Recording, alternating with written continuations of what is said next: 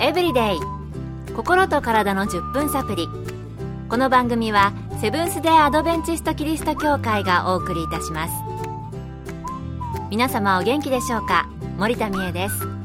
今日もあなたやあなたの大切な人の心と体の健康に役立つ情報を短い10分間にぎゅっと詰め込んでお届けします。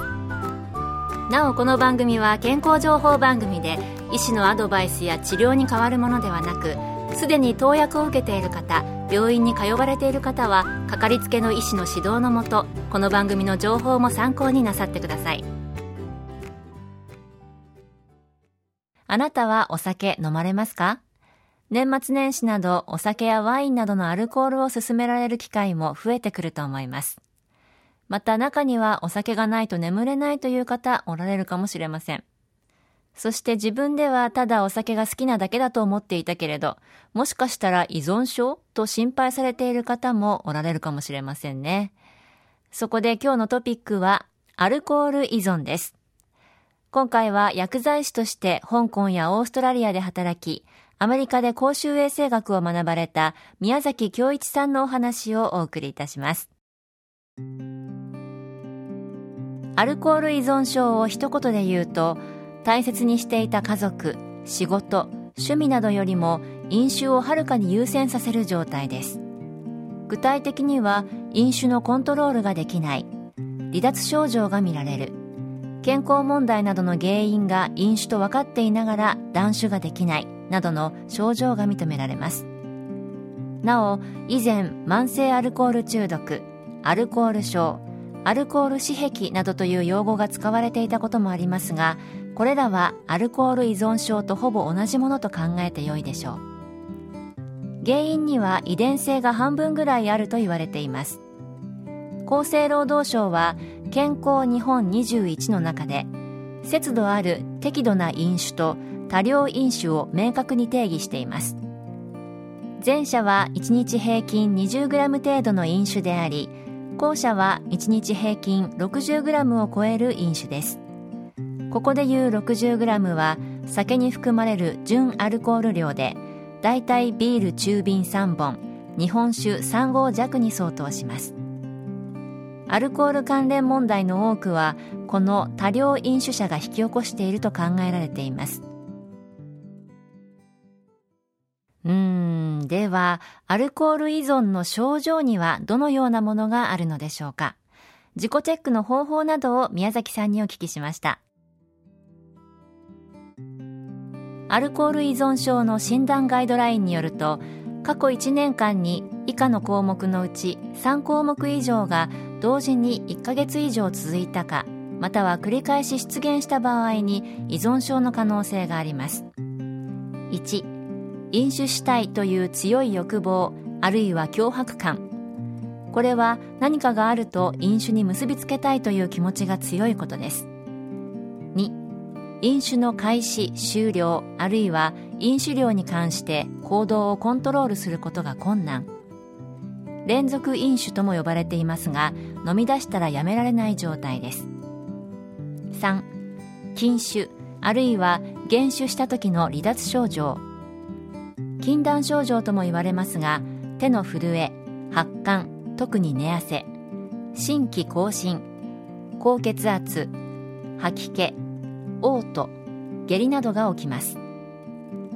4体勢の証拠。明らかにお酒の量が増えていく状態です。弱い酒から強い酒に早く酔いたいと思うようになります。飲酒に代わる楽しみや興味を無視し飲酒せざるを得ない時間やその効果からの回復に要する時間が延長。家族と過ごす時間や会話が減りお酒を飲むためだけの生活になります。6明らかに有害な結果が起きているにもかかわらず飲酒。肝臓病やうつ状態になってもやめられないとか暴力的になることもあります。エブリデイ心と体の10分サプリ。この番組はセブンス・デ・アドベンチスト・キリスト教会がお送りしています。今日はアルコール依存症について、薬剤師でもあり、アメリカで公衆衛生学を学ばれた宮崎京一さんのお話をご紹介しています。それでは、どのような人がアルコール依存になりやすいのか、また予防にはどのようなことをしたらいいのでしょうか？日本人の44%は2型アルデヒド脱水素酵素が足りなく顔が赤くなったり悪酔いをしたりしますので大量に飲めません。しかし飲み続けているとそのような症状に慣れてしまい多量飲酒になる場合があります。依存症に関しては逆に飲めるタイプの人が多いようです。2003年に実施された全国の成人に対する実態調査によると飲酒日に純アルコール量で 60g 以上飲酒していた多量飲酒の人は860万人。アルコール依存症の疑いのある人は440万人。治療の必要なアルコール依存症の人は80万人いると推計されています。臨床の場では女性の社会進出及び人口の高齢化を反映して女性高齢アルコール依存症者の増加が顕著です。高齢者の場合定年退職後に依存症になるケースも多いそうです。アルコール依存症の予防はお酒に近づかないことです。日本では冠婚葬祭でお酒が振る舞われることが多く中学生ぐらいになると親も飲ませてみようという気になる場合が多いようです。日本では1922年に制定された未成年飲酒禁止法があり20歳未満では飲酒してはいけません。この法律のおかげで日本人の平均寿命が伸びたのだと思います。若い時からの飲酒は喫煙と同じく体への影響が強く多くの病気の温床となります。家庭でも販売業の方々も未成年を守ってほしいものです。また最近では医学関係のパーティーで飲酒をしないものも多くなってきているようです集会イコール飲酒という考えはなくした方が良いと思います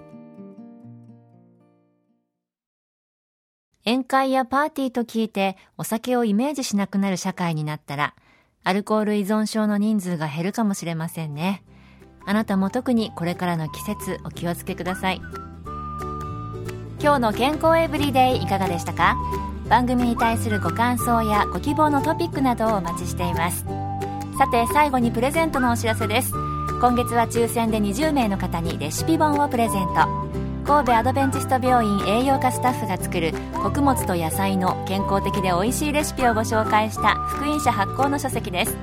ご希望の方はご住所お名前をご明記の上郵便番号241-8501セブンステアドベンチスト協会健康エブリデイの係。郵便番号241-8501セブンステアドベンチスト協会健康エブリデイの係までご応募ください。今月末の消印まで有効です。お待ちしています。健康エブリデイ。心と体の10分サプリ。この番組はセブンス・デ・アドベンチスト・キリスト教会がお送りいたしました。明日もあなたとお会いできることを楽しみにしています。それでは皆さん Have a nice day!